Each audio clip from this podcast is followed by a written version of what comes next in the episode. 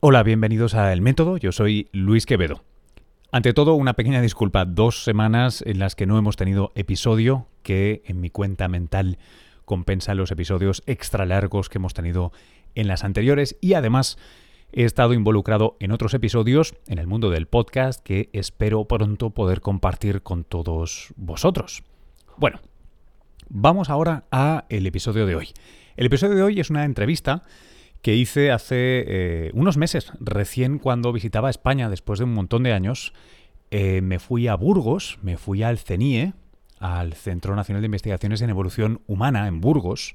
Allí tengo la enorme suerte, el privilegio de contar con unos cuantos amigos y así me ayudaron a organizar una serie de entrevistas con algunas de sus científicas más interesantes. En aquel momento, una de las que yo no conocía era Gloria Cadavid, una, eh, una mujer que se dedica a la datación, eh, que tiene un discurso interesantísimo, una biografía más interesante todavía y que es, eh, como todos los científicos de este centro, pues una líder en el mundo en su campo. Nos va a hablar de una de las técnicas de datación que tal vez menos conocemos, Creo que va a ser muy interesante. Eh, os voy a poner la entrevista sin apenas cortes, así que va a correr una, una, media hora. Si queréis averiguar más sobre eso, os animo a que vayáis tanto a las cuentas sociales como sobre todo a la web del CENIE. Y bueno, una última nota. Deciros que, claro, recupero esta entrevista ahora, entre otras cosas, porque eh, estamos a escasos días de que arranque la nueva eh, campaña, el día 19 de junio, la nueva campaña en los yacimientos de Atapuerca. Si puedo escaparme, iré allí a hablar con, la gente, aunque están siempre muy estresados en estas fechas, y os traeré algo para el podcast. Pero mientras que estéis atentos, atentas a que esto empieza y siempre eh, vienen buenas noticias. Y, en fin, siempre es una fiesta ¿no? de, la, de la ciencia global y de la ciencia española en particular, si me permitís, y a todos los fans de la evolución, pues bueno, nos emociona mucho.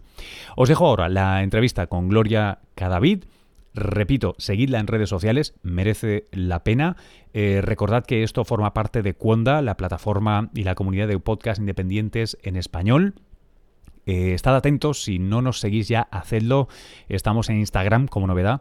Eh, y estamos preparando de verdad cosas muy chulas. Entre ellas, seguramente el podcast más sonado del último tiempo, Las tres muertes de mi padre, liderado por Pablo Romero y producido por, por esta casa, por Cuonda, que bueno, pues la verdad es que ya se han hecho eco de, él todas las eh, principales cabeceras de medios de comunicación del país, eh, han aparecido en Buena Fuente, en Late Nights, etcétera. Es eh, uno de los podcasts que más y mejor está dando que hablar de este formato, sobre todo, y eso nos emociona mucho, para aquellos que no conocen el formato. Así que merece la pena irlo a ver. Lo podéis ver en, en y tanto las tres muertes como este, el método, como todos los demás, en eh, Spotify, en la sección de podcast. Por cierto, me hace eh, mucha ilusión haber recibido hoy datos de Spotify y ver que el método es eh, uno de los podcasts más destacados de la plataforma en español. Así que nada, muchas gracias a aquellos y aquellas que, escucháis en esta plataforma. Venga, os dejo ya con la entrevista. Hasta ahora. me llamo Gloria Inés López Cadavid. trabajo en el Centro de Evolución Humana, CENIA, y soy la responsable científica del Laboratorio de Dataciones por Luminiscencia.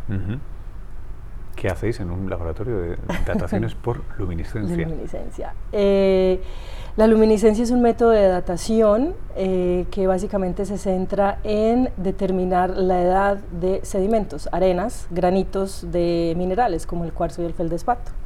Entonces, esos granitos te van a dar la edad de dos años atrás, de eventos que ocurrieron, por ejemplo, hace uno, dos años atrás, hasta un millón y medio, un millón punto cinco años atrás. Entonces, es una determinación de la radioactividad que existe en el ambiente y con unos cálculos especiales nosotros podemos determinar la edad de las cosas, de materiales. ¿En qué tipo de, qué tipo de cosas queréis datar aquí? Eh, aquí nosotros estamos concentrados en yacimientos arqueológicos prehistóricos, sobre todo de época, digámoslo así, eh, musteriense, neandertales, pero la luminiscencia nosotros solamente como podemos llegar hasta el millón de años, eh, estamos muy restringidos en cuanto a rango temporal. Entonces nosotros primero hacemos las dataciones más jóvenes, digámoslo así, de yacimientos prehistóricos y SR se encarga de los yacimientos de la parte más vieja, de los yacimientos. Pero no solamente hacemos yacimientos, yo también dato eventos geológicos, digamos, eh, depósitos de tsunami, depósitos de tormenta, eh, progradación de dunas, evolución de costas, em, eh, yacimientos, por ejemplo, arqueológicos sumergidos también. es trabajo que estoy haciendo en Israel y en Grecia. Y en Kenia también, entonces se pueden datar muchas cosas, cualquier tipo de eventos dame dos pinceladas, pues supongo que en detalle debe ser tremendo, pero dos pinceladas de la historia de la técnica que, estás usando, ¿no? Porque en, mm. algún momento dado se puede hacer esto, antes no, esto abre grandes preguntas científicas.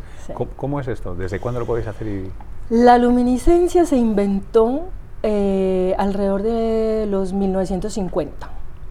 Eh, se la inventó un físico, eh, Aitken, Martin Aitken, y básicamente consistía en eh, poder datar elementos cerámicos, materiales cerámicos.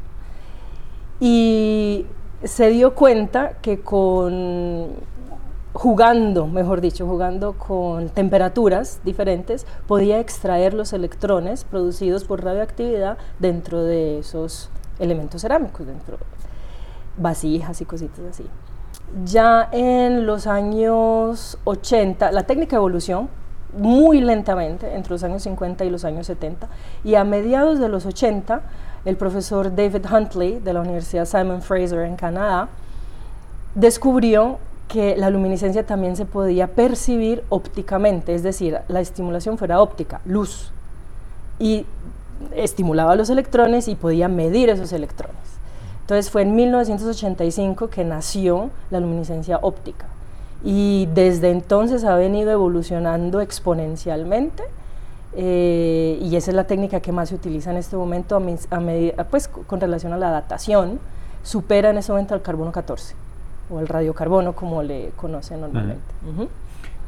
Em, justo con ese pie, eh, el carbono 14 es lo que todo el mundo conoce. Sí. Em, ya sé que me lo has explicado y por contexto es obvio, ¿eh? pero ¿cómo es distinto, en qué es mejor, en qué es peor?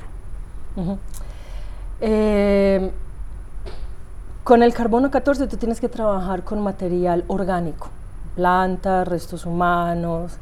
Con la luminiscencia nosotros trabajamos es con material inorgánico, o sea, granos de arena.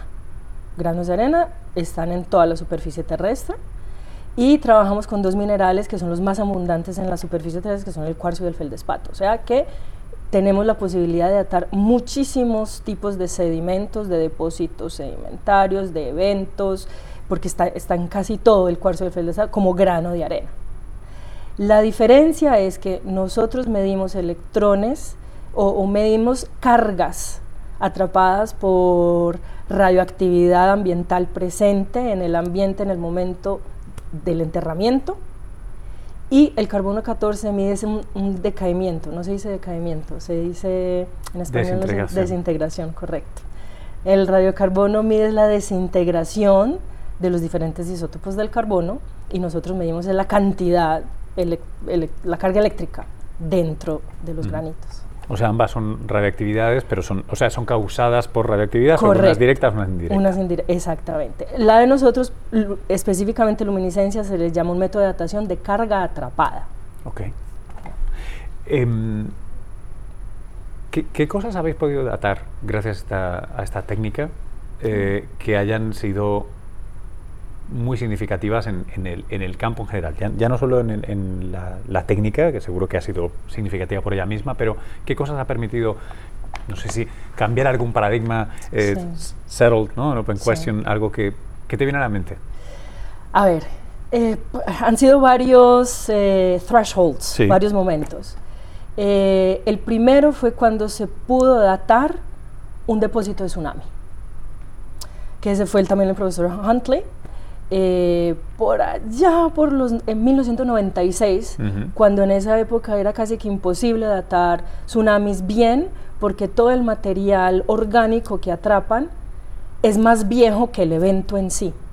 Entonces las edades de carbono 14 siempre daban erradas. ¿ya? Entonces la luminiscencia lo que se data es el momento de depositación, que eso es primordial, o sea, cuando se, se, asentó el sedimento en ese sitio. Otro momento importante fue cuando se pudieron datar sedimentos que llegaron al fondo marino, que eso antes era imposible de datar. Entonces ya estamos hablando de principios de los años 2000. Eh, hay unas expediciones muy famosas que son las expediciones del ODP, Ocean Drilling Project, eh, que básicamente hacen unas perforaciones en unos, son unos buques especiales con unos sistemas de perforación muy grandes, tipo las petroleras, y toman eh, núcleos del fondo marino eh, para saber eh, la historia paleoclimática de, nuestro, de nuestra Tierra.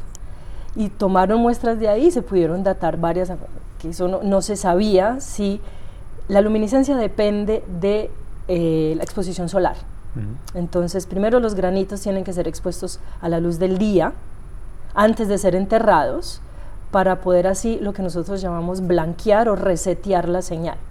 Si no ha visto la luz del día, se va a quedar con la señal remanente atrapada dentro del granito. Entonces estamos midiendo algo eh, existente previamente, no la edad del sedimento actual. Entonces no se sabía cuál era esa relación de profundidad marina con la zona fótica. Si eran, si, si eran suficientes los 100 metros de zona fótica para blanquear los sedimentos que van muy lentamente cayendo al fondo del mar. Entonces, ese fue otro, otra meta conseguida. Y eh, antes solamente se databan eh, sedimentos que habían sido blanqueados por el sol, o sea, sedimentos que han estado muy expuestos a la luz del sol, es decir, desiertos, playas, zona costera, cosas relativamente fáciles. Ahora podemos datar sedimentos de cuevas y, eh, glaciares, el Ártico y hasta Marte y todo ha sido en un pues ha sido ha ido progresando muy lentamente en los últimos 17 años. Muy, lentamente entre comillas, pero todo ha sido desde el año 2000, porque en el año 2000 se creó un protocolo de medición que ha sido muy exitoso en muchos en diferentes eh, sedimentos, diferentes eh, depósitos ambientales. Entonces sirve para adaptar muchas cosas. Si... 17 años es muy cortico, pero es muy largo. Sí, sí, bueno, es corto, desde el punto de vista técnico es, bueno. Sí. Pero es que fíjate que estamos, la luminiscencia existe desde 1985. Entonces, del 85 al 2000 fue muy lento el crecimiento, porque tuvieron que crearse los equipos, los lectores de luminiscencia, no existían, los físicos fueron los que se inventaron los aparatos. Es más, en este momento solamente hay dos, dos universidades que fabrican comercialmente los lectores de luminiscencia, solamente son dos. Y la casa grande es el mega laboratorio de RISO, ah, DTU, um, en Dinamarca, Denmark Technical University. Ellos son los big cajunas de la luminiscencia. Oye, ¿qué, qué, qué ¿qué, constricción o qué constreñimiento fuerte tiene la, técnica tal cual se hace ahora? O dicho de otra manera, si tuvieras una varita mágica científica y pudieras cambiarle algo a ese protocolo o a esa técnica para que fuera todavía más increíble? Buah, son muchas cosas. Eh, la medición en sí es muy lenta. Se requieren muchos, eh, muchas pruebas y muchos protocolos pequeñitos de medición antes de poder llegar a una medición final que te va a dar el resultado final que vas a utilizar en la ecuación de cálculo de la edad. Eh, no todos los cuarzos sirven, no todos los granitos de arena sirven y todavía no sabemos por qué. Entonces todavía estamos trabajando como, como en una caja negra. Tenemos que hacer mucha física todavía y mucha química eh, porque se supone que, pero bien, el, el, error, la probabilidad de error está en este momento entre el 5 y 10%, muchísimo menor que el carbono 14. 5 y 10% en, en la datación, o sea, el margen, la horquilla es de 5 o 10%. Correcto. Razonable. ¿no? Muy razonable. Quiero decir, bueno, en cualquier caso, si lo tienes dentro de tu estimación, pues ya está, la horquilla se acabó. Claro. Tu agua. Y la tuya. Para que lo dividáis. Ay, muchas gracias. Tan bella, gracias. Gracias. Um, Me moví del sitio. No te preocupes, ahora te, ahora te, no, te has recolocado exactamente donde estabas. Pues eso, eso, es eh, la geografía geológica. Oye, quería, quería ahora preguntarte, em, quería preguntarte por tu carrera. Tú eres geóloga. Sí. Eh, ¿De dónde eres en Colombia? De Medellín. De Medellín. Eh, ¿Cómo llegas hasta aquí? ¿Qué te trae hasta aquí? Uy. ¿Cómo es primero la, geología? Long story short. Yeah, elevator pitch. Eh, yo soy geóloga de profesión de la Universidad de AFID en Medellín, Colombia. Y toda la vida me incliné hacia la investigación y la, la academia. Siempre quise hacer un, un máster en ya fuera tectónica, paleosísmica o tsunamis, algo, algo que tuviera que ver con movimientos telúricos y, y, esas grandes masas de agua que destruyen todo, desastres naturales. A mí eso siempre me llamó mucho la atención. Porque yo me especialicé en la universidad, fue en zonas costeras, en geología costera y geología marina. Ese fue mi trabajo de fin de grado. De ahí me fui a Canadá a hacer un máster en tsunamis, en depósitos de tsunamis y en paleosísmica. Y me quedaba la duda, ¿qué más le puedo yo agregar a mi mundo de geología costera para ser más especial? No ser del montón, como decimos. Y tiene que ser geocronología, porque la cronología te va a dar la periodicidad o el periodo de recurrencia de eventos de desastres naturales, ¿cierto? tiene que ser geocronología, pero no puede ser carbono 14 porque ya hay mucha gente en carbono 14. ¿Qué, qué, qué? Y resulta que me encontré con el padre de la luminiscencia, porque como yo fui a Canadá, pues la, la Universidad de Victoria, yo no sabía qué era luminiscencia en esa época. Entonces, eh, él me explicó lo que era y yo dije, ay, ¿y cómo se busca un doctorado en luminiscencia? Y me dice, yo no te puedo decir porque yo ya estoy, me estoy retirando, pero busca, el que busca encuentra, así me dijo. Dio la casualidad de que el profesor que fue mi profesor de doctorado estaba buscando un estudiante para un proyecto específico en luminiscencia, eh, progradación de islas en la Florida, en el sur de la Florida, eh, utilizando luminiscencia como geocronología, como método cronológico. Apliqué, pasé, doctorado en luminiscencia, aplicado a zonas costeras. Me quedé ahí como profesora, de ahí me fui a hacer un postdoctorado a Israel con una experta en luminiscencia muy buena y yo también quería entrar en el mundo de la arqueología, entonces ya tienen mucha geoarqueología submarina, entonces ahí un año se convirtieron en tres, de ahí me fui a trabajar a Holanda, en el laboratorio de luminiscencia de Holanda, regresé a Israel, fui a Colombia, entre esos viajes se presentó la oportunidad de ser la investigadora responsable del laboratorio de luminiscencia, apliqué y aquí estoy, desde hace dos años. Qué bueno. ¿qué, tal la experiencia eh, israelí? porque es, como un lugar, es como un sueño húmedo de cualquier arqueólogo, y cualquier, es que tanto, tan, mejorando lo presente, ¿eh? quiero decir, sí. Eh, hay tanto hay tanto que es casi que imposible no, no estar en más de un sitio a la vez. Excelente, es, es, es, impresionante. Pero es arqueología nueva, no es arqueología prehistórica. Entonces, realmente fue al llegar aquí que me empecé a entrar en el mundo de la arqueología prehistórica, Atapuerca.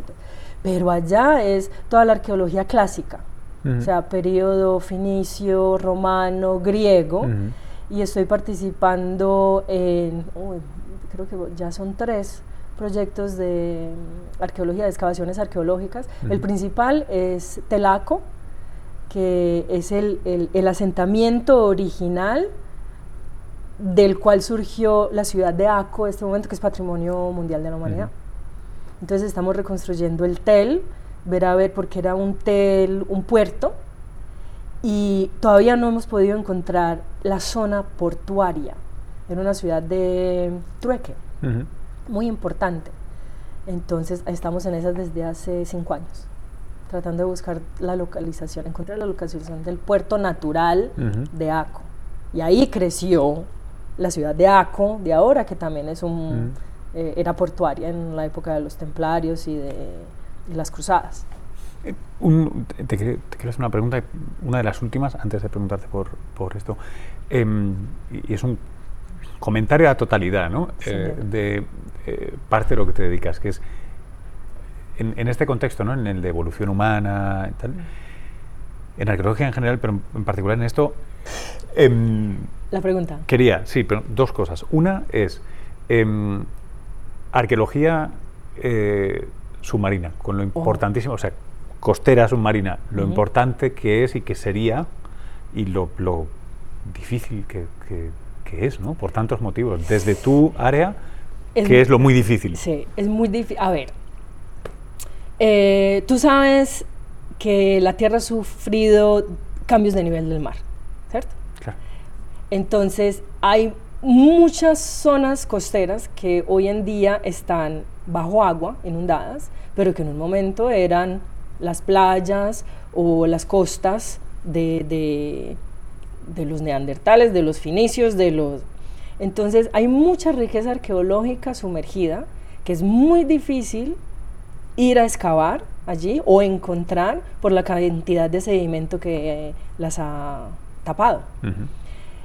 Eh, yo he sido buzo casi que toda mi vida, pero nunca había estado en una excavación arqueológica submarina. Entonces cuando llegué a Israel, me introdujeron en ese mundo y yo quedé fascinada porque es extremadamente difícil. Hacer una excavación arqueológica submarina requiere de muchísimo trabajo y organización porque tú sabes que estás muy limitado en tiempo en términos de profundidad y de agua, oxígeno. Entonces no te puedes quedar ahí excavando una hora, sino tienes que hacer turnos y son turnos de 20 minutos y tienen que ser 20 minutos o media hora súper bien hechos, súper eficientes y todos hacer exactamente lo mismo porque si no, no funciona. Más lo complicado que debe ser también. Entonces, por, eso por un lado, la organización y la logística que hay detrás. Segundo, estás en un ambiente que no hay gravedad, ¿cierto? Estás en el agua. Entonces, cuando vas a tomar una muestra, medio, medio, digámoslo así, soplas con la mano, mueves la, columna de agua con la mano, uy, el sedimento se levanta, perdiste la muestra, no hay, no, entonces es muy difícil, hay que, hay que planear absolutamente todo movimiento cuando estás ahí abajo. Entonces era un reto cómo tomar muestras para datación, para luminiscencia, debajo del agua, cuando no las podías tomar como sondeos. Había que tomarlas en el nivel que era, porque no se podían hacer sondeos, porque es un sitio arqueológico y ciertas cosas están prohibidas. Sondeos los hacíamos, era en, la plata, en el litoral, en la plataforma somera, a 30 metros de profundidad y eso, ya sea desde un barco, porque ya 30 metros es muy difícil hacer, eh, casi que imposible hacer submarinismo. Entonces ahí sí teníamos, pero eran sondeos geológicos, o sea, de material de sedimento normal en geología pero ya sondeos arqueológicos, en material arqueológico no se podían hacer. Entonces aprendí muchísimo y genial, porque es, es un, complemento para la técnica. Me imagino. También. Y, como geóloga también. Que yo soy primero geóloga y segundo geocronóloga, no al revés. Siempre uno tiene, tienes que saber y no, no se te puede olvidar la geología porque si no haces mal también la geocronología. Cuéntame sobre lo que va a pasar aquí en dos años, creo que podemos decir ya. Ay, no, me no dos años, 2020. Pues Tres. Casi, estamos en 18. Bueno, sí, nueve, dos y medio. se está acabando. no, sí, ah, tienes razón, yo, no había yo no había caído en la cuenta. 2018, 2019, dos y medio, bendito. Bueno. eh, Resulta que la comunidad de luminiscencia y ESR em, se junta cada tres años hacer una megaconferencia, una conferencia muy importante a nivel internacional, en la cual tratan de participar absolutamente todos los laboratorios o todas las personas expertas involucradas en dataciones de carga atrapada, luminiscencia y ESR. Comenzó en los años 70 con la participación de únicamente laboratorios de luminiscencia europeos, porque fue aquí donde creció más el método. Eh, y siempre ha sido liderada por laboratorios de luminiscencia, porque los laboratorios de SR son muy, muy poquitos, eh, y, no son muy activos hasta que pues los adoptamos a, la, a la conferencia. Entonces, es cada tres años y Davinia y yo fuimos a la conferencia que se presentó este año, que se hizo este año en Sudáfrica, en Cape Town, y siempre se presentan las candidaturas de los que quieran ser los que vayan a organizar la próxima conferencia. Entonces nos atrevimos, Davinia y yo, a presentar al CENIE.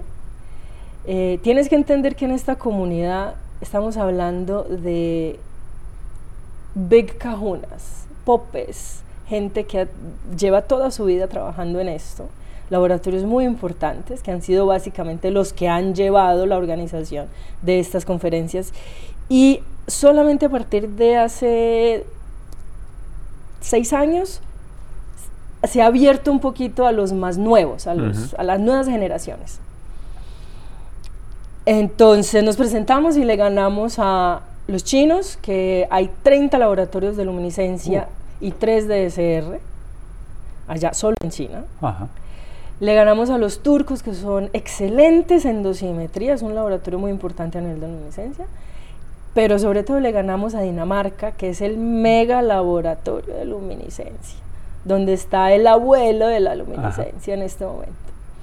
Y que quería que fuera allí, en Dinamarca, porque él está a punto de jubilarse y quería que este fuera el acto de clausura de su vida profesional. Y, ganamos por voto democrático en, la, en, la, cena de gala. Y, os dieron un cetro. Sí, entonces eh, este cetro, Masai, este bastón de mando Masai, eh, se lo idearon en Cape Town. Eh, se lo ideó el, el, organizador de la conferencia en Sudáfrica como símbolo de la conferencia. Antes no teníamos símbolo, entonces las cositas que van agregando. Entonces se supone que es para pasar, el bastón de mando para pasar de organizador a organizador. Entonces este lo tenemos que pasar en la próxima conferencia, quien vaya a ser la organización de la del 2023. Julio 2018. 2020. 2020. Julio 2020. Qué bueno. Correcto. Bueno, la mejor de La primera vez que se hace aquí en España. Qué bueno. Y la primera vez que se hace por dos laboratorios jóvenes. Ajá. Qué bien, enhorabuena. Y dos mujeres. Muchas gracias, Lore.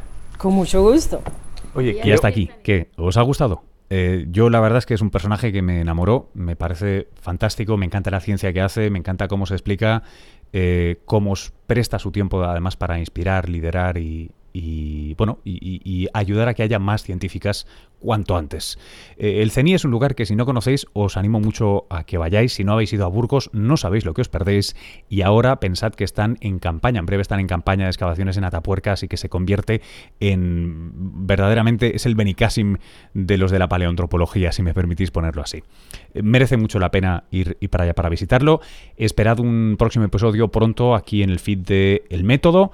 Eh, si queréis más cosas bonitas que echaros a las orejas, ya sabéis que en cuonda.com tendréis un buen surtido de ellas. Nos vemos en el próximo episodio. Hasta luego.